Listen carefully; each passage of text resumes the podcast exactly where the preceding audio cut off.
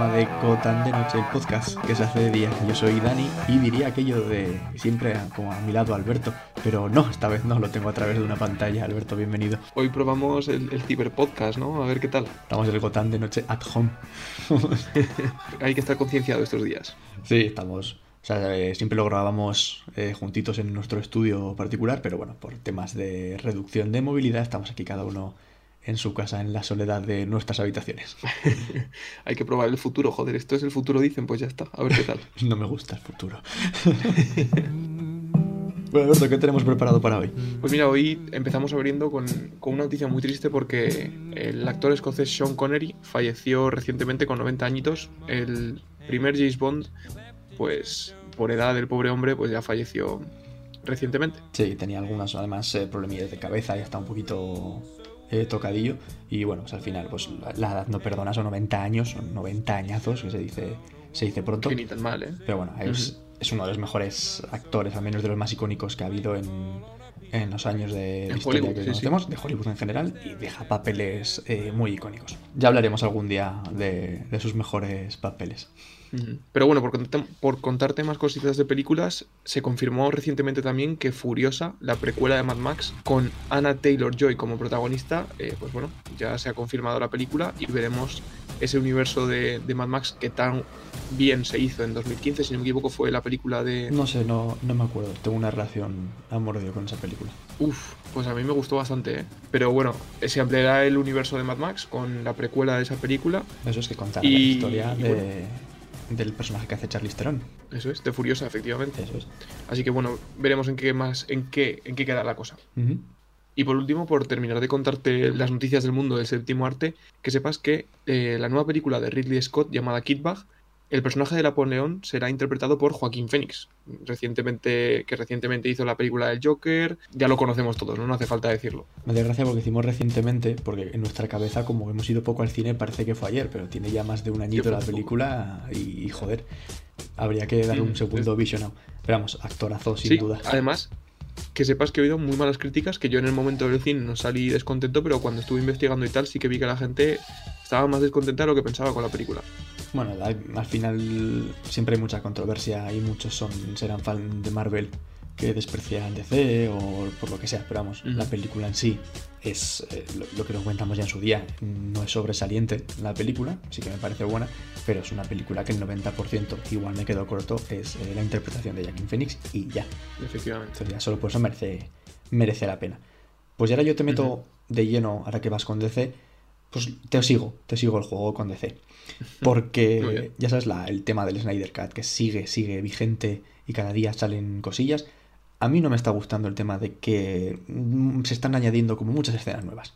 O sea, para mí. Más que un Snyder Cut, sí, más que un Snyder Cut parece que van a hacer otra película nueva, ¿no? Eso, eso es lo que no me gusta. O sea, para mí, pues no era un defensor, pero tampoco era un retractor de la idea de que sacaran su, su corte, de cómo era la idea original de la película, porque lo que dije ya una vez, me gustó tampoco la original, que bueno, a nada que hicieran algo distinto, claro.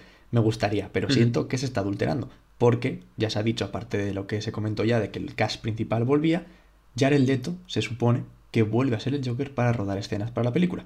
Y además Deathstroke también volverá, interpretado por eh, Joe Manganello. O sea, al final son escenas que no estaban, que pueden darle un valor chulo a la película, pero que no es lo que nos prometieron en un principio y eso no me gusta. Eso te iba a decir, realmente es algo positivo, ¿no? Que siendo que dices que no te gustó la primera, el primer corte de la película, la primera, la primera película en general, puede ser positivo que se haga un segundo reshoot o según se añadan escenas o llámalo como quieras, pero como que se añada un valor añadido, bajo la redundancia, pero que se ponga un valor añadido a la película. Sí, pero eso es, eso es un poco sensaciones enfrentadas. O sea, porque si se añade contenido extra que mejore la calidad original, pues bueno, al final será un producto acabado mejor y me gustará más de lo que había antes.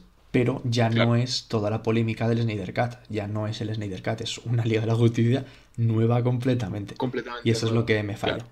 Pero para dejarme con un mejor sabor de boca, la serie de HBO de los Green Lantern, que se confirmó que ya iba a salir, nos han dicho que va a desarrollarse como en tres líneas temporales. Veremos en los años 40 más o menos a Alan Scott, el linterna verde original, que no obtenía su uh -huh. poder de, de los guardianes, pero que sí que se llamaba Linterna Verde.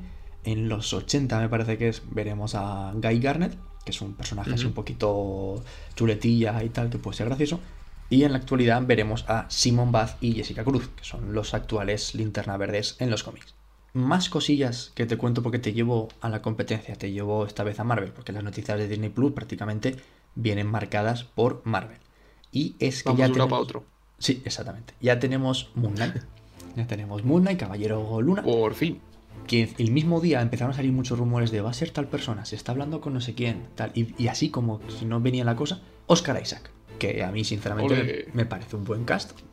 Ya había trabajado con Disney y con Star Wars, imagino que eso influido bastante y me parece un buen actor. Desde luego, me parece una opción muy acertada, no sé qué te parecerá a ti. La verdad que sí, yo, yo a Oscar Isaac le llevo siguiendo la pista desde la película de 2011 de Drive, que no sé si te acuerdas cuál es, ¿Es la que sale el Ryan Gosling? de Ryan Gosling, efectivamente, No que hace de un conductor... ¿No te gusta? No, me aburrí mucho con esa película. Joder, pues a mí me parece una película que, a ver, que no es que sea excesivamente loca, pero que es visualmente muy bonita. Es del director eh, Nicholas Winding Refn, lo acabo de buscar, si no me lo sabía, ¿vale?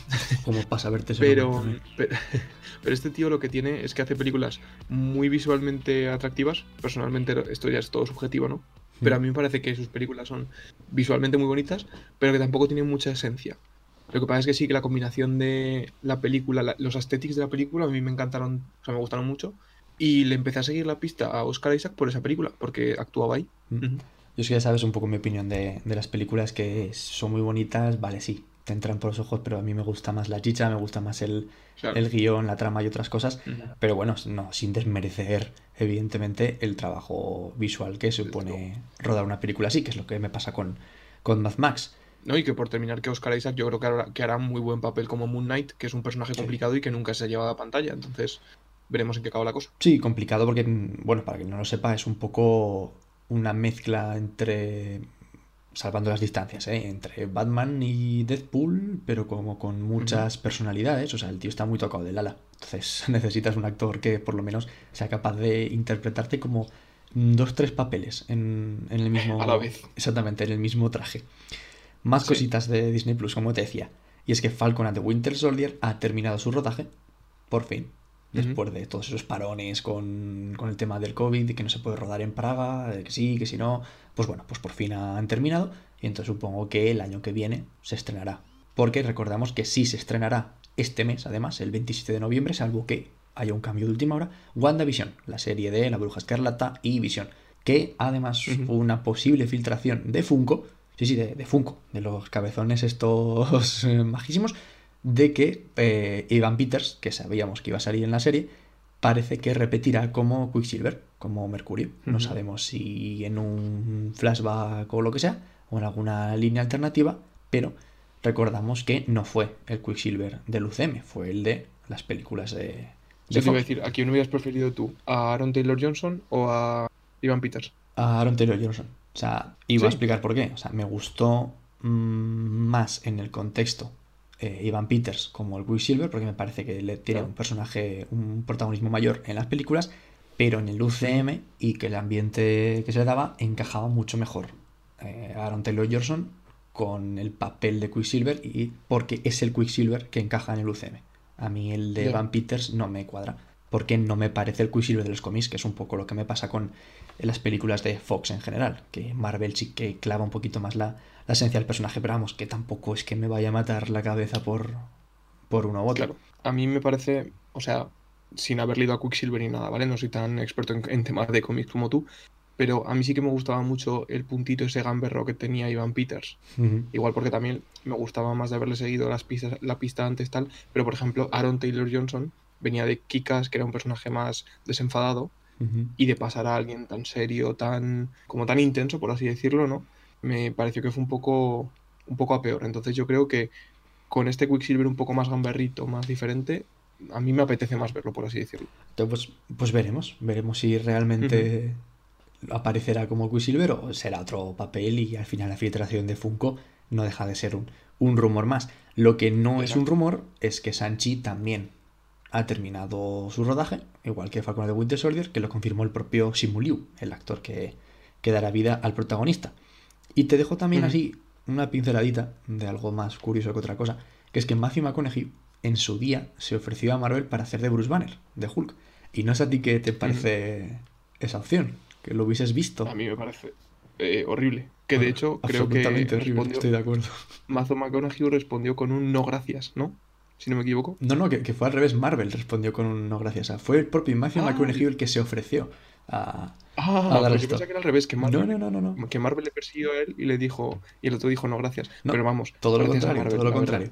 Entonces, efectivamente, no hubiese encajado nada como Bruce Banner, pero si el chaval quiere trabajar con Marvel, he oído por ahí Norman Osborn, he oído Duende Verde, sí, no, sí, bien, bien, bien. Ese es el fichaje.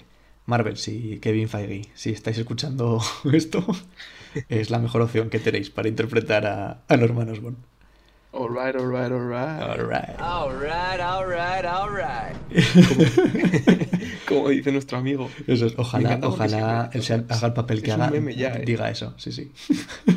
y ya para cerrar con, con Disney Plus, eh, un poco la idea general que está teniendo Disney últimamente es que va a priorizar el streaming sobre las plataformas, digamos, eh, físicas como podría ser el cine. Y es algo que concuerda con los inversores que están apoyando fuerte la idea de que tanto retraso de Black Widow que no mola tanto, que oye, que la estrenen directamente en Disney Plus, como hicieron con, con Mulan. No sé si al final lo, lo harán a cabo o no. O sea que realmente el debate el otro día que tuvimos de cine contra streaming parece que Disney ya ha resuelto su, o ya ha tomado su camino y su opinión, ¿no? Mm, parte de Disney sí, o sea, ya veremos qué hacen que hacen al final. Digo, una cosa es eh, una parte de los inversores por lo que empujen y otra al final lo que realmente dé el dinero y unifique más a la gente, que al final es lo que busca también un poco Disney, ese movimiento de, de masas. Pero bueno, te llevo de una plataforma de rebote de streaming a otra.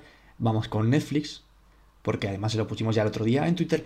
Eh, Assassin's Creed tendrá una serie de acción real en la plataforma de Netflix que sinceramente no sé qué esperar, no se sabe nada de, tramas ni de ambientaciones históricas, pero por favor que sea un poquito, por lo menos un poquito mejor que la película, para que la pueda por lo menos consumir sin que me dé un síncope.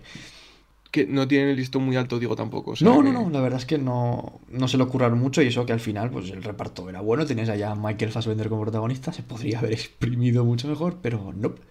Y eso que además es en España, podríamos habernos gustado un poquito más pero no.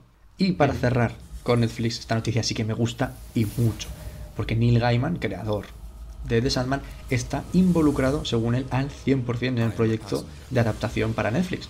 O sea, que eso significa que eh, no se van a tomar licencias que él no quiera, porque además respeta mucho su obra y quiere que la gente lo respete. Y entonces, si está metido, yo respiro, me tranquilizo y cuando lo estrenen, a disfrutar. a disfrutar de ese pedazo de obra que es Sandman. Y yo por terminar un poquito también te voy a cortar una, noticia extra que esta no, no estaba en el guion, pero ha salido recientemente el nuevo trailer de la película de Songbird.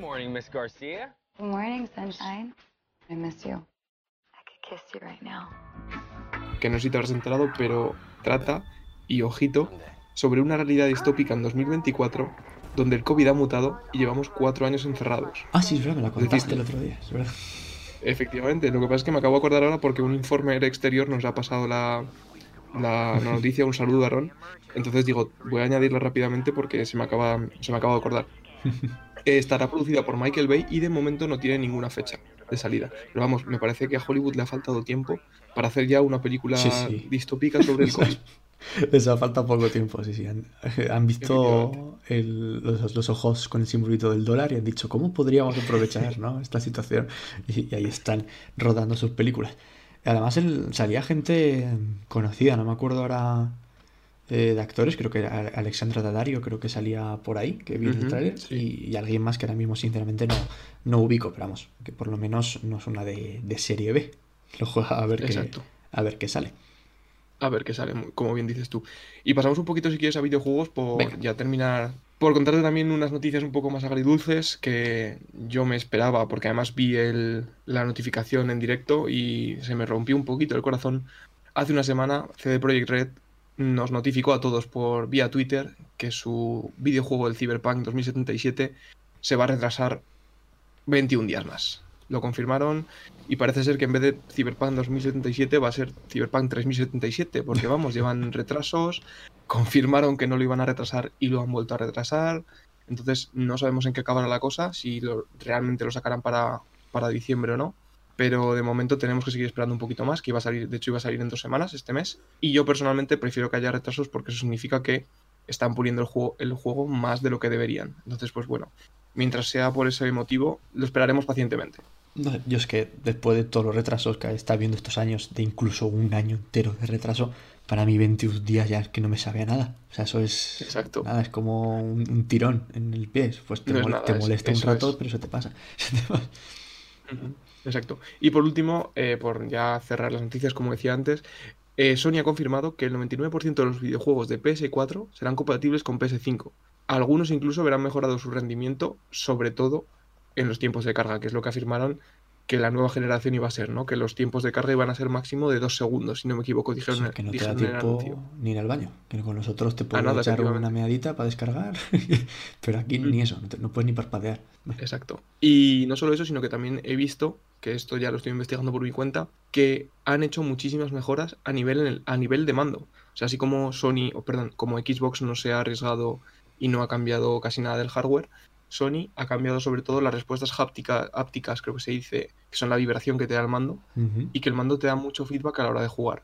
Y que entonces comentaba un youtuber que vi el otro día que según caminabas por cristal, el mando vibraba de una manera, según caminabas por madera, el mando vibraba de otra, y si y según la fuerza que tenías que hacer o el movimiento que hicieses o la acción que hiciese tu personaje, los gatillos tienen un nuevo motor que por lo visto lo que hace es que sea más duro tirar, menos, tenga más facilidades, no sé, o sea, Joder, me parece que tienen un hardware muy chulo, pero quiero ver cómo los desarrolladores de videojuegos aprovechan ese hardware y pueden jugar con eso, ¿sabes? No sé, yo es que le como los huevos a Sony. O sea, me parece, junto a Nintendo, que Nintendo sí que se va reinventando siempre año tras año, me parece que de las conservadoras, por así decirlo, que son siempre eh, Sony y Microsoft en cuanto a consolas, que son un poquito más tira de lo mismo, pero con más calidad, me parece que Sony está inventando muchísimo más que, que Microsoft y eso pues es de aplaudir siempre. Lo que dices tú, luego a ver si lo aprovechan, que no- que no caiga en saco roto como otras muchas tecnologías que han sacado, que al final es una mera anécdota. Exacto. Desde luego no lo hubiera podido resumir mejor. Y por último, por acabar con un poquito, también seguimos con Sony. eh, la historia de Miles Morales en el nuevo juego de Spider-Man tendrá una duración de 15 horas. No se dice si es de juego al 100% o solamente la historia principal, pero bueno, también nos han dicho que el traje de, del, del Into the Spider-Verse, del Spider-Verse, estará disponible, con lo cual eso me parece una noticia porque yo, por ejemplo, el primer Spider-Man lo jugué todo con el, con el traje del MCU y este segundo juego cuando me lo compre, porque soy gilipollas y me lo voy a comprar, Eh, lo jugaré todo. Tiene buena pinta. Cortito, pero tiene Es que, buena pinta. eh, tiene buena pinta, pero entramos en el debate de si esto debería ser un DLC o un videojuego nuevo, ¿sabes? O sea, así como he visto que... Bueno, dime. No, no, sí, sí, que sí, te iba a decir que, a ver, DLC tampoco tiene sentido, porque los DLC suelen ser más, más cortitos, un poquito más consumibles, pero a mí si lo sacan con un precio reducido, que no me saquen aquí a 70 euros un juego de 15 horas, pues sí que me Claro. parece bien. O sea, no me va a decir Mm. que no. No, de momento estamos, hemos, o sea, yo estaba al tanto de gameplays, estaba al tanto de, de noticias y tal, y sí que el set de movimientos ha cambiado mucho y me gusta mucho cómo están haciendo Miles Morales. Creo que lo están haciendo muy fiel tanto a los cómics como a las películas, que es lo que importa al fin y al cabo, y, y tiene muy buena pinta, estaremos al tanto de ellos, desde luego. Eso es.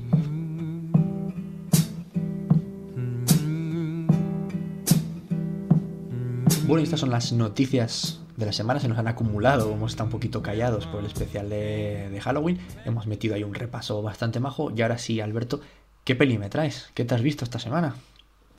Pues bueno, esta semana no, me la vi hace ya una temporada, uno- Joder, un par de semanitas. me- Pero que se llama película de la semana, Alberto, no lo introduzcas así.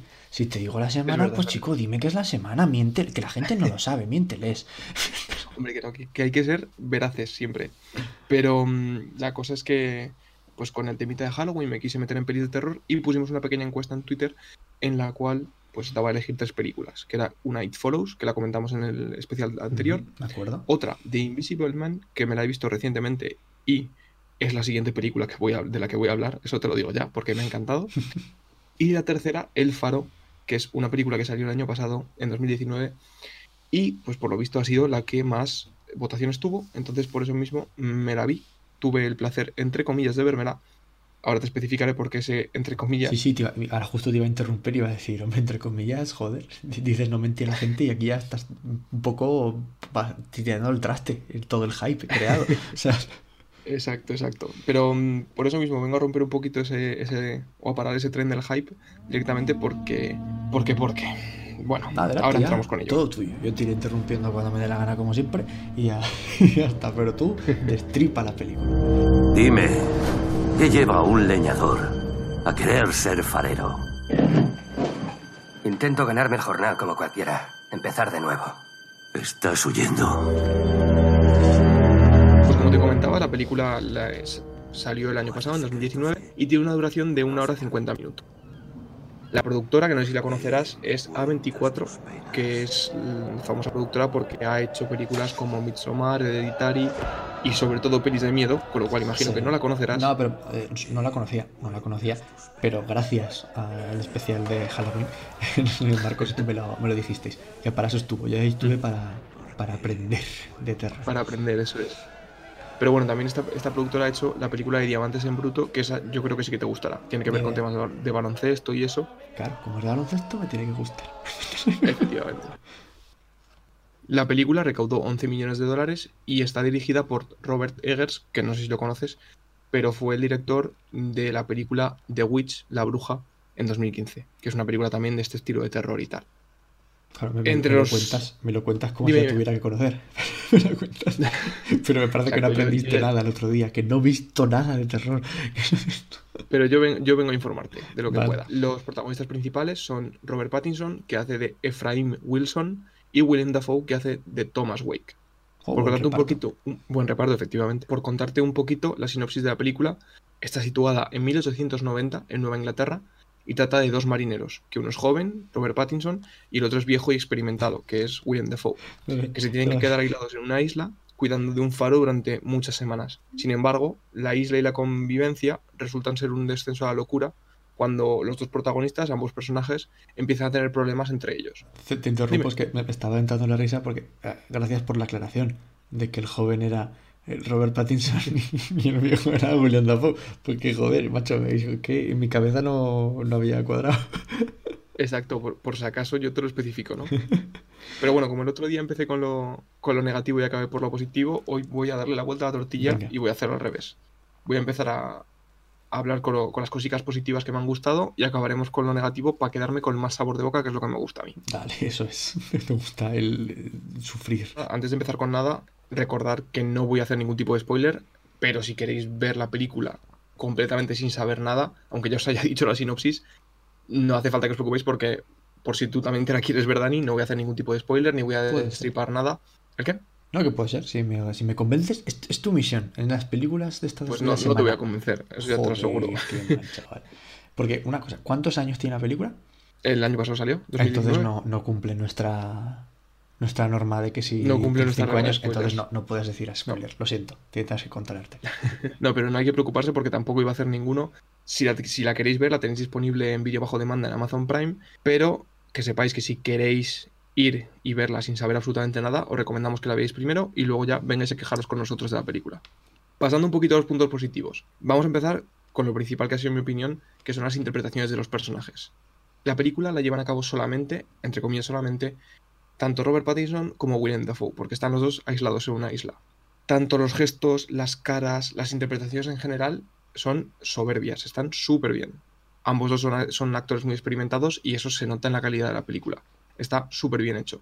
No solo eso, sino que cambiando un poquito también, algo positivo que me, que me gustó mucho de la película, son en cuanto, o sea, ha sido el aspecto técnico de la película.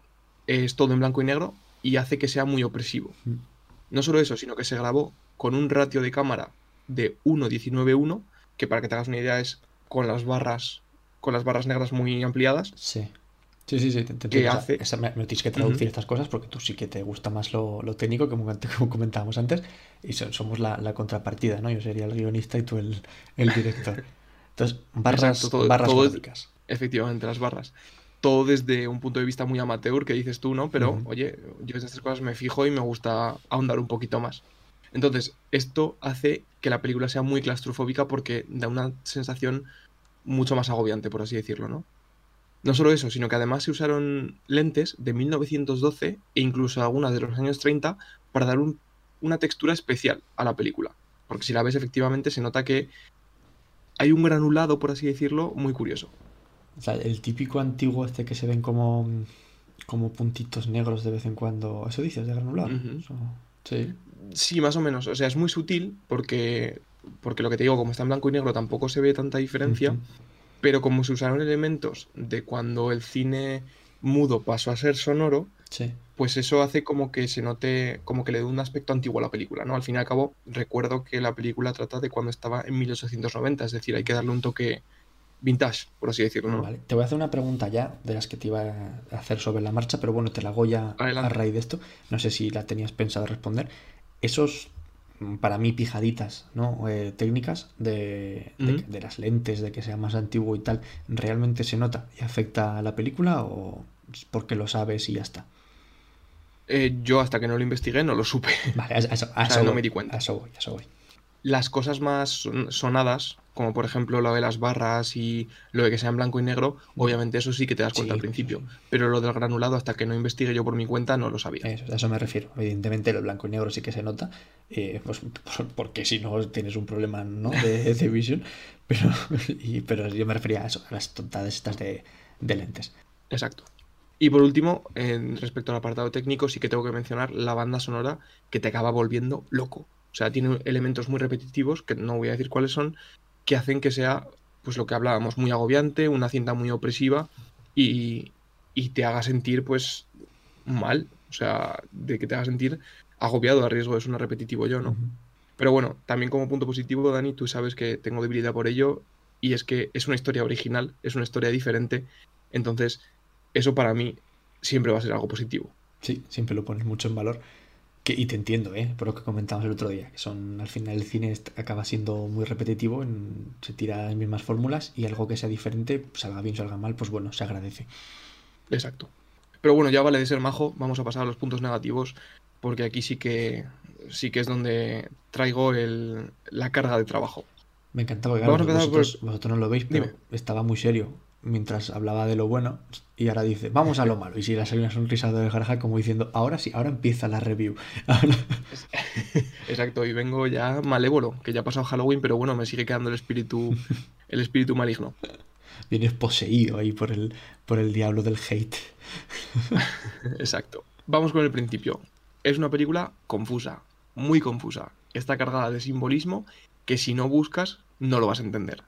Yo sí que estaba haciendo un poquito de investigación con lo que te contaba de las, cin- las lentes que usaban y tal y cual. Y sí que he encontrado historias paralelas llenas de simbolismo, pero que me han tenido a mí buscando cosas externas durante un buen rato. Si a ti te gusta eso, o sea, si a la persona que le guste volverse un poco loco con estas cosas, pues le habrá encantado la película porque tendrá que devanarse los sesos mucho con ella. Pero a mí personalmente no me gusta tirar horas de investigación para ver de qué significaba este plano, qué Mm. era esto, etcétera, etcétera. Sí, normal. O sea que básicamente has, has jugado al juego y, de- y al DLC.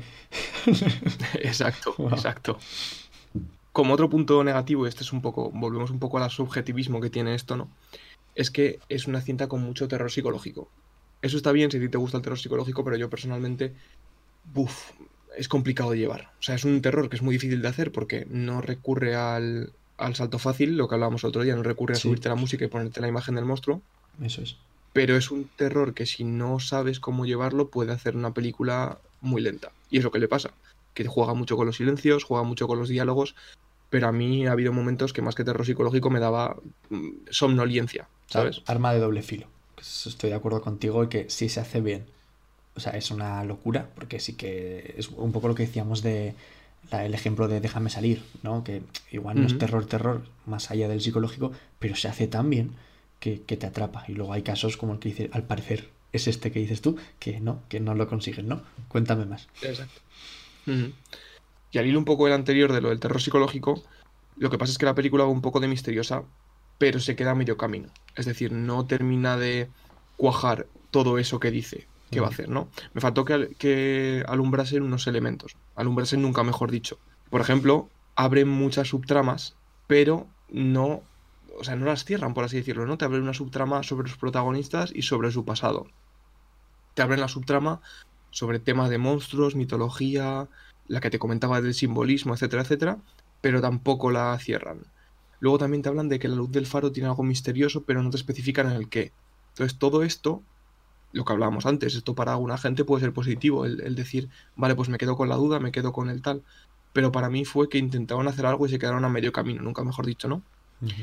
Y por último, si os tuviera que recomendar algo, os recomendaría que os vieseis la otra obra que he comentado al principio de este mismo director, de Eggers, que se llama The Witch, porque es una película, en mi opinión, más redonda, que tiene los, estos mismos elementos de terror folk, que se llama, que es típico de Nueva Inglaterra, hace muchos siglos, donde se temía por brujería, por las enfermedades mentales eran confundidas como, em, como problemas, pues, como cosas paranormales, de etcétera, etcétera. Y a mí, en general, tiene esos elementos que, que comentaba de donde nada es lo que parece, pero sí que me parece una película más redonda.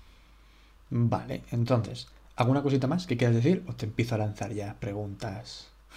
Me queda la valoración final, pero si quieres lanzarme preguntas Vale, antes. pues venga, valoración. Bueno, va, te meto las preguntas y cerramos con la valoración y nos vamos ahí por, por todo lo alto.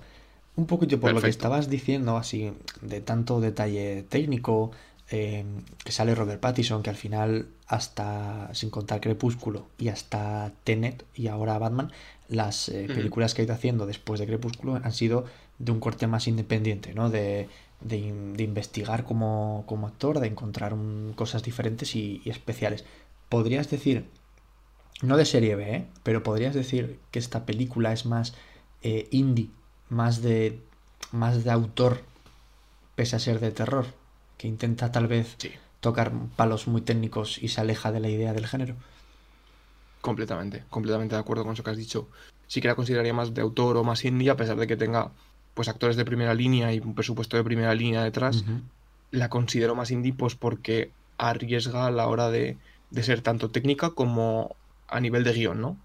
Eh, a ver, estoy mirando, antes de que me estoy preparando ya para ponerte un poco de presión, cuando digas tu valoración final y tu nota, estoy mirando qué notas le han dado por ahí.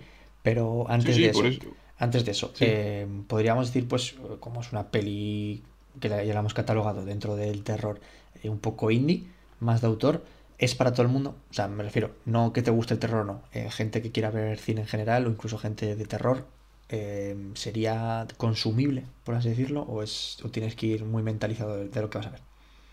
Para nada. O sea, es una película que te tienes que ver porque quieres ver esa película. Ah, porque has oído hablar de esa película, tanto para bien como para mal, pero porque te la quieres ver. No es una película que cojas y digas, ¿qué me veo hoy? Venga, voy a ver esta. No. O sea, o vas a ver esa película mentalizado de que estás entrando a una movida muy rara, o, o entrar, o sales a la media hora. Muy bien. Y ahora, te digo, Film Affinity, Ujú, 6,7 sobre 10. Sensacine, 3,6 sobre 5. ujú. Alberto López, para Gotham de Noche. ¿Qué nota le damos a, me gusta, me gusta tenerlo. Pues te has dejado Rotten Tomatoes porque en Rotten Tomatoes creo que tenía un 90%. de- Hostias, es que, no- de me- es que lo, lo he puesto en 35 Google y lo, y lo primero que me salía, ¿eh? Pero, hostias, venga, va. Sí, sí, no, me parece bien porque he estado yo también investigando y me siento mal de la nota que le voy a poner, pero es que le voy a poner un 2 de 5, 2 sobre 5, o sea, un 4. sobre 5. De un 4, sí, o sea, Eso, suspendidísimo. sí, Si prefieres que te lo diga sobre, No, no, sobre o sea, 10, un 3. Sobre 10, un 3. Joder, macho. desde, desde Sobre luego, un- o sea, Uno y medio, 2. No sé cómo prefieres. ¿Cómo prefieres que te lo haga? ¿Con 5 o con 10? Eh, con lo que, a ver, al final es, es echar un cálculo y una regla de tres y sacamos, y sacamos lo otro. Así que lo que más rabia te dé. O sea, entonces, 2 sobre 5, 3. como, como tengo como tengo Milo en Twitter que estoy haciendo una lista de películas de todas las películas que me veo en el año, voy a, al, Albertlog14, por si lo queréis Albert seguir. 14 log, sí, sí. Porque eso no lo ponemos en, en el Twitter de Gotham de Noche, pero vamos, Alberto va poniendo sus, sus eh, bre- breves reviews que luego amplía un poquito más, más aquí con sus notas, por si lo queréis seguir también a él. Exacto. Pues como estoy haciendo esas películas sobre 10, voy a hacer esta también sobre 10 y le voy a dar un 3. Y te voy a decir por qué le doy un 3. Venga. Yo creo que merece la pena, merece la pena verla por el apartado técnico y por las interpretaciones tanto de Robert Pattinson como de William Dafoe. Sin embargo, la mayoría de la gente va a terminar la película dándole vueltas a la cabeza, pero no en plan bien. Se arriesga, la película se arriesga y toma riesgos, pero es una película que, lo que te comentaba ahora mismo, o vas convencido a verla o no te la ves. Bueno, pues la verdad es que con todo lo que has dicho y con la nota, desde luego, muchas ganas de verla no me han entrado. Lo único así que diría la veo es que no es muy larga, no llega a las dos horas y que está en Amazon Prime. Eso básicamente son las dos únicas cosas que, que me invitarían a, a ver la película. A verla, sí. Pero bueno, hasta aquí la review de Alberto. Recordamos 3 sobre 10. Por último, ya que comentábamos lo de antes del- de la película la semana que viene, que sepas que voy a hacer la de El hombre invisible que comentaba antes, porque la puse también, estaba entre mis top de terror que tenía que ver pendientes, y me la vi ayer mismo, y como me ha gustado tanto, no puedo esperar a, a decírtela la semana que viene, Dani, ya pues, te lo aviso. Pues la semana que viene, ya sabéis, película El hombre invisible de 2019, ¿es? ¿O 2020? 2020. 2020, este mismo añito se estrenó. Pues nada, bien fresquita. Tampoco puedes hacer spoiler, ¿eh? Te lo tendrás que, que currar. Pero me, me dolerá, me, me dolerá guardármelo, pero bueno, lo tendré que hacer.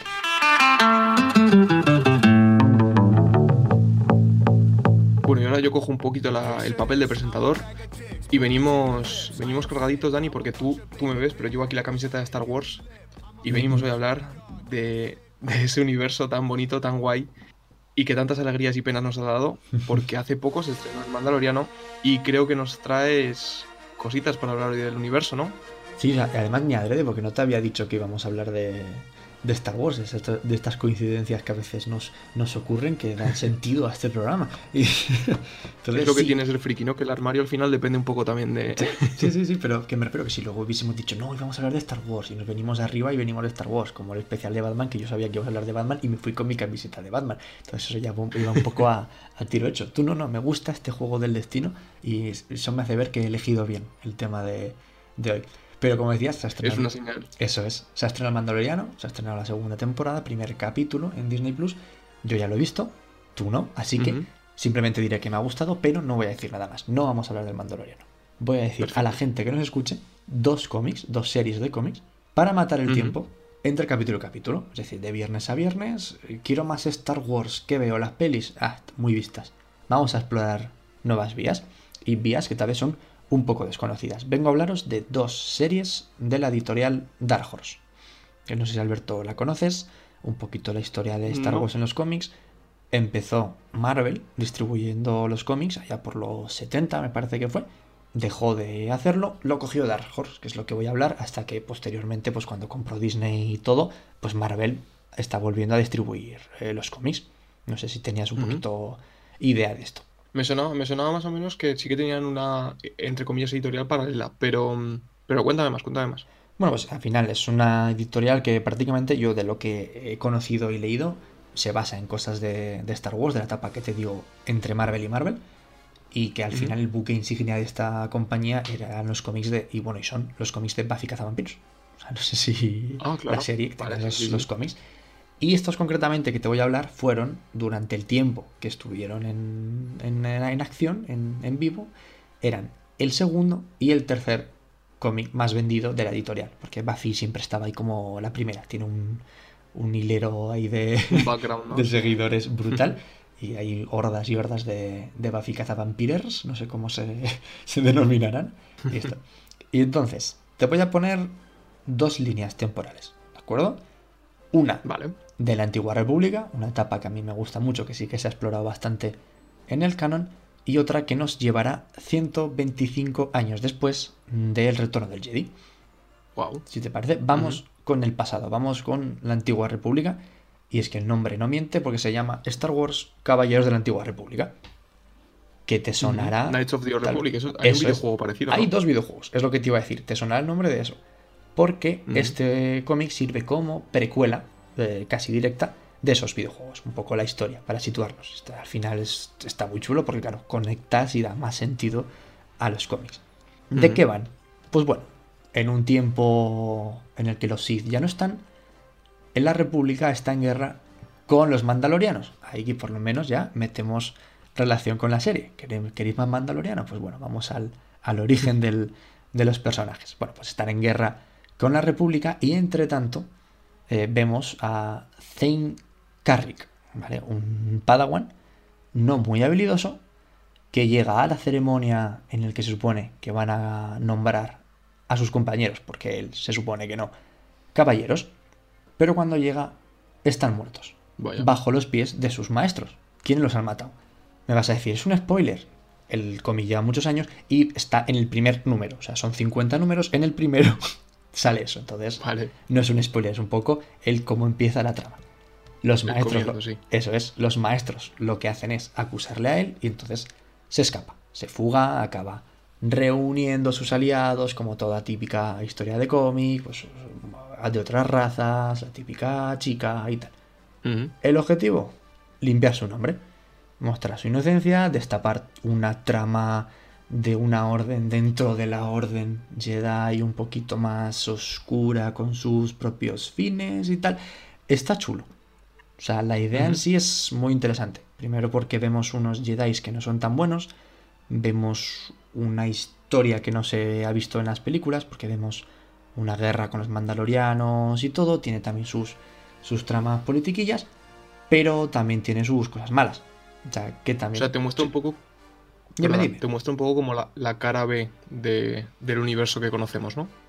Eso es, es un poco el cómo llegas a según qué, qué cosas y ves que los Jedi, pues no todos son tan puros de, de orden, ¿no? Sabiduría, lo de no, lo- no tener sentimientos porque te llevan al lado oscuro. O sea que al final ahí es una línea muy, muy estrecha que se puede cruzar a veces. Entonces, Vale. cosas buenas y cosas malas que te digo que es a la vez. O sea, son cosas buenas y malas. Porque tal vez tiramos mucho de estereotipos dentro de los cómics. O sea, al final el personaje que es un poquito pringadete, pero al final consigue hacer las, las cosas bien. eh, también así un típico jovencico, un poquito descarado. eh, tienes una chica con relación amor-odio que al final acaba pues con tirando ya al romance. O sea, tienes eh, los elementos más clásicos de este, de este tipo de historias. Que al final cuando Claro. quieres, eh, cuando te gusta el género en general, te gusta Star Wars, pues lo consumes, pero cuando buscas historias un poquito más desarrolladas, Originales, pues eso decir. se te Sí. cae un poco. Entonces, por eso Claro. este, este voy a hablar un poquito menos, porque al final me parece interesante. Es de los, si no me equivoco, es el primer cómic de Star Wars que me compré. O sea, de tenerlo físicamente, el- la recopilación de los dos, tres primeros tomos. Y estaba bien, o sea, me, tengo buen recuerdo por eso. Pero es, eh, como decíamos antes de la película, es consumible. O sea, ya, no te deja un marcadísimo. Tampoco son, los dibujos están bien, pero no son una locura. O sea, la- el guion está bien, pero no es una locura. Pues es para pasar el ratillo, que es un poco lo que ofrezco. Ampliar ese conocimiento que tenemos de Star Wars entre Mandalorian y Mandalorian. O sea, lo que dices tú es un poco un cómic para pasar el rato. No es que te dé una historia original loca, no es que te dé personajes súper carismáticos, que sin embargo a mí me ha gustado el que digas que es un chico que no es muy habilidoso, ¿no? Que parece que siempre tiene que ser sobre un elegido tal. Pero sin embargo, para ponerte en contexto del universo y para ponerte a ahondar un poco más en eso, ¿no? Lo recomendarías en general. Eso, o sea, yo lo recomiendo, o sea, no es que. Eh, no sé, has dicho lo de que, no es una historia muy original, o sea, sí que es una historia original porque al final es una etapa que no se ha visto en las películas y que no se ha ampliado tanto, por lo tanto, todo lo que hagas es original. De hecho, es algo que Dark Horse sí que hizo muy bien durante esa época porque no tocaban, como está haciendo Marvel ahora, los personajes que ya existen, ni lo ampliaban las historias que ya existen. Iban un poco por, por su propia vía. Si es original, los personajes tienen carisma, o sea, no voy a ampliar tampoco por no hacer mucho spoiler de que- personajes que salen que luego se convierten en según qué cosas, que no sé qué, simplemente doy la idea general y a quien le interese que lo, que lo lea. No está mal, te digo, es consumible. O sea, a veces es más, Vale. eh, igual está más orientado para gente joven y no tanto para, para adultos por el tipo de tramas que, que te digo. También tocan un poquito más palo de humor, más cercano a lo que podría ser el estilo Disney, Marvel que, que tenemos ahora, que lo que se veía normalmente en, en Star Wars. Pero por eso es un poquito más para todos los públicos, más tirando al, al joven. Y ahora sí, para mí, eh, el mejor cómic que se ha hecho de Star Wars, para mí. O sea, habrá gente que diga que no, pero a mí este me flipa. Nos marcamos 125 años después del retorno del Jedi. Lo cual, ya te digo, está muy bien, pero también está muy mal porque Disney se ha cargado esa línea. O sea, ya no es canon. Evidentemente, porque las películas que han hecho son después de, de la trilogía original. Por lo tanto, esa línea temporal como tal ya no existe, se la ha cargado. Y a mí me jode porque tiene un potencial cinematográfico brutal, mucho más que la trilogía que han hecho. O sea, si coges... Las eso- han reescrito sobre. Las películas res- las reescribieron sobre el cómic, ¿te refieres? no, no, no, no, que, que- que ni lo, o sea, ni lo nombran ni, ni piensan. O sea, me refiero, Marvel compra, o sea, Disney compra esto, Marvel hace los cómics, ese cómic queda ahí en el recuerdo, pero no está dentro del canon. O sea, es como una reliquia, como los eh, el Black Label de DC, que son historias que van aparte. Eso ya, eso es. Sí. Eh, nunca lo veremos en el cine porque no tiene continuidad. Ahora la continuidad son todo lo que hagan las películas y cosas eh, que haga la propia Disney. Y te digo es una Mm, pena vale. porque la historia en sí, los personajes y todo, es mucho más cine- cinematográfico que la que se ha visto. Para mí. Y también un poquito más adulto, más rozando el toque que se le daba a la trilogía de las precuelas, que sí que tocas unas cosas un poco más, más oscuras que las que se vieron en, en Disney. Pero bueno, después de, de que me caiga la lagrimica y me haya desahogado, porque ya no veremos eso nunca más, te cuento. Seguimos al personaje de Kate Skywalker.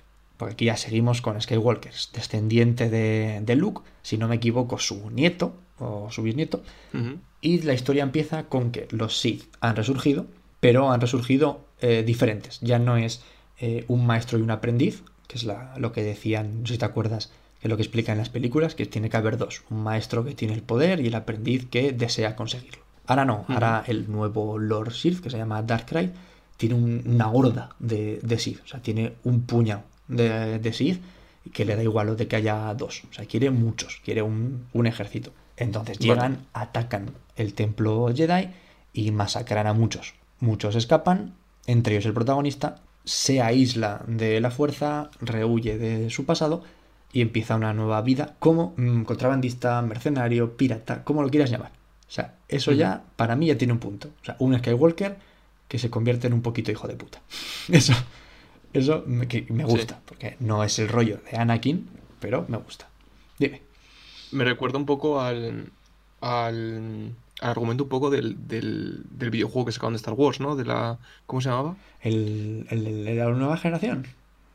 Sí, El, ¿cómo se ese el? Fallen Order. El Fallen Order, me recuerda un poco al Fallen Order, ¿no? Mm, Lo mismo, un es. personaje que tiene sus traumitas con la fuerza anteriormente y tiene que huir y aislarse completamente de la fuerza, sobreviviendo como puede y Sí, para luego, pues, sí, más o menos. Al final uno es por eh, porque huye de la Orden 66, como ya se, se ve en el juego. Es el final de, de las precuelas. Y este es pues parecido, pues porque acaban también con, con los Jedi. Entonces, ¿qué Ujú. dice Skywalker? Que está ahí, que ya no es Kate Skywalker, es solamente Kate. Reúne también su tripulación, tiene ahí dos personajes muy carismáticos, que es la relación que tiene el trío de protagonistas, por así decirlo, es casi de lo mejor de, del cómic, son personajes más desarrollados. Y pues al final, como todo Star Wars, y más cuando eres un Skywalker, no puedes huir de tu destino. Y por A o por B, pues acaba encontrándose con gente del nuevo imperio, porque ahora hay un nuevo imperio para variar. Pero hay un imperio bueno y un imperio malo. Esto ya es un poquito más confuso, ¿vale? Porque al final traicionan al emperador que había, quiere recuperar el puesto, colaboran con los protagonistas en unas cosas, mientras que el imperio actual está con los Sith. Eso es un poquito más raro. Eso ya es más raro para explicar. O sea, me refiero, tú lo lees y, y lo entiendes en, en dos viñetas. O sea, no es, no es muy complicado de seguir. Lo mejor, es que como te digo, tampoco va a destripar muchas cosas porque este sí que merece muchísimo la pena leerlo. El otro sí que te digo que lo puedes consumir y ya. Este no, este es de, este es disfrutón. Este es de leértelo y, y decir, me gusta, esto es el Star Wars que, que quiero ver. Lo mejor, Kate Skywalker, la evolución que, que tiene como personaje, rozando el lado oscuro muchas veces, traspasándolo, volviendo al de la luz, porque y de- te tira un poco por tierra lo de que los Jedi son buenos o son malos. O sea, este es que no es ni Jedi, a este le da igual la orden, le dan igual los sí, le da igual todo, solamente le importa él. Literalmente solo le importa él. Y está muy guay ver eso porque al final es un protagonista más antihéroe que héroe. Y que es lo que digo, es un Skywalker que no es el típico Luke, no es el típico Anakin antes de convertirse en Darth Vader, que son un poquito más eh, cachitos de, de pan y que tienen un objetivo concreto. Este solamente quiere su, su interés propio. Entonces vemos como al final busca venganza, busca tal. Está muy muy guay. O sea, este sí que es eh, más para adultos, también me lo compré yo jovencito, pero este sí que se disfruta mucho siendo, siendo adulto. El dibujo me gusta bastante más, sobre todo el cómo ves los combates. Para mí me parece eso, los combates de, de sables de luz están muy bien hechos. O sea, con- los ves muy fluidos los movimientos y te imaginas Mm. realmente un, un- eso en el cine y está muy muy guay. Y mira que es difícil tra- transmitir toda esa fluidez y todo eso en un cómic que son, que son viñetas estáticas, que si fuese una animación, si fuese lo que dices tú un cine, sí que puede quedar más fluido, ¿no? Sí. Pero siendo imágenes estéticas que hagas hincapié en eso, me parece muy, muy chulo, muy interesante. Eso es, al final, bueno, no se transmite evidentemente como una película, pero sí que es cierto que te haces mucho a la idea y te permite imaginártelo toda la acción seguida mucho mejor. Este sí Mm. que sí O sea que sería la recomendación que, que haría. Que la gente se da los dos O sea, por- porque se disfrutan, pero este es muy bueno. Vale, o sea, por recapitular un poco, si tenemos un must read, si tenemos un obligatorio, sería este, Este. segundo que se llamaba. Sí. ¿Recuérdanos el nombre? Eh, legado, Star Wars Legado. Para- Haciendo Y luego referencia tenemos- al, evidentemente al, al legado Skywalker. Pues eso seguro que nos quita nuestras ansias de Mandaloriano. Eso- de hecho, tú te lo deberías leer, el, el delegado. Yo creo que te gustaría. Pues encima toca también temas de, de drogas que recurre el, el propio Kate Skywalker para huir de los pasados de los fantasmas de la fuerza, estos que te aparecen, que van saliendo su familia y tal, y para no verlos se, se droga. Entonces está, toca muchos palos, está muy bien. Pues fíjate, tal y como has resumido la primera, la primera saga, la de Caballeros de la Antigua República, me ha gustado más por el simple hecho de que me parece más. O sea, me, pare- me parece una historia más redonda, pero lo que dices tú igual es más clásica, ¿no? Estamos ya más, más acostumbrados a esa fórmula. Al final es eh, algo más coral. Es un poco pa- te va a pasar un poco parecido a películas como el Joker, que, que decíamos antes. Para mí Star Wars Legado es mucho que dice Skywalker, o sea, no puedes entenderlo sin, sin él. Y la otra sí que es un poquito más, eh, que entran más personajes en juego, que son un poquito más fáciles de seguir, más para todo el mundo. Perfecto, pues genial, pues con esas dos recomendaciones me parece un, un punto muy redondo para seguir ampliando sobre nuestro, nuestro universo mandaloriano, que tú sabes más de, de- del universo Star Wars, pues porque... Bueno, eso te iba a preguntar, que se me ha quedado una pregunta en el tintero. Para la gente que sigue el mandaloriano, ¿qué opinas de las series animadas? Las series animadas son lo- Ujú. lo mejor de Star Wars. Es que no sé si lo habíamos discutido alguna vez, pero claro, para la gente que igual no sea tan de cómics y tal, Sí. tenemos esa otra parte, ¿no? Pues no sé si preferías también explicar un poco que la gente que sea fan del contenido audiovisual de Star Wars y quiera ampliar un poquito en esa serie, pero sin, sin tener que tirar de las películas, también tenemos las series animadas, que no sé qué opinas tú de ellas, yo no las he visto. Pues sinceramente, eh, The Clone Wars está considerado por todo el mundo, yo me medio incluyo como lo mejor de Star Wars, tal vez lo mejor eh, por continuidad, me refiero, porque sí- son muchas temporadas de muy buen nivel. O sea, amplían muchísimo toda esa etapa de, de las guerras clon. Eh, Ves, ver a personajes como Anakin y Obi-Wan, aparte de las películas, siempre está muy bien. Claro. Y introducen al que es uno de los personajes más queridos de Star Wars, que se supone que saldrá en, en el Mandaloriano, que es Ahsoka Tano, que es el hilo conductor en todas las series, porque luego en Rebels también, también sale. La verdad es que si quieres un día ya hablaremos de las series, porque la verdad es que merece todo el tema de las series de animación, merece un- una parte, y sobre todo la figura de Dave Filoni, Filoni, perdón, con, con L primero, que es el creador de toda la serie, es productor de, del Mandaloriano y todo, digamos, lo que ha venido después. Y a ese hombre hay que darle la nueva trilogía y que la haga él y, y ya, y nadie más. Perfecto, pues lo, lo habéis oído aquí primero, nosotros somos los que abogamos por Dave Filoni, o sea que si sí. lo dice Dani, yo ya sabes que yo te hago caso con esto, que de Star Wars me he visto las películas, pero, pero poco más, o sea que... Pues ya, dale una oportunidad, sobre todo al, al cómic, este que te digo, legado. Bueno, y desde luego, las guerras clon, la serie te la tienes que ver. Pues muy bien, con esto cerramos entonces la noche de Gotham. Por recapitular un poquito, chicos, recordaos que podéis seguirnos en nuestras redes sociales, que tenemos Twitter, arroba Gotham de Noche, e Instagram, arroba Gotham de Noche, barra baja al final. Así que, bueno, Dani, ha sido un placer, como siempre, compartir estos, estos minutitos aquí contigo. Un placer, no cabe duda. Y cerramos con esto la noche de Gotham, chicos. Buenas noches. Adiós. Adiós. I don't know who he is, but I think that you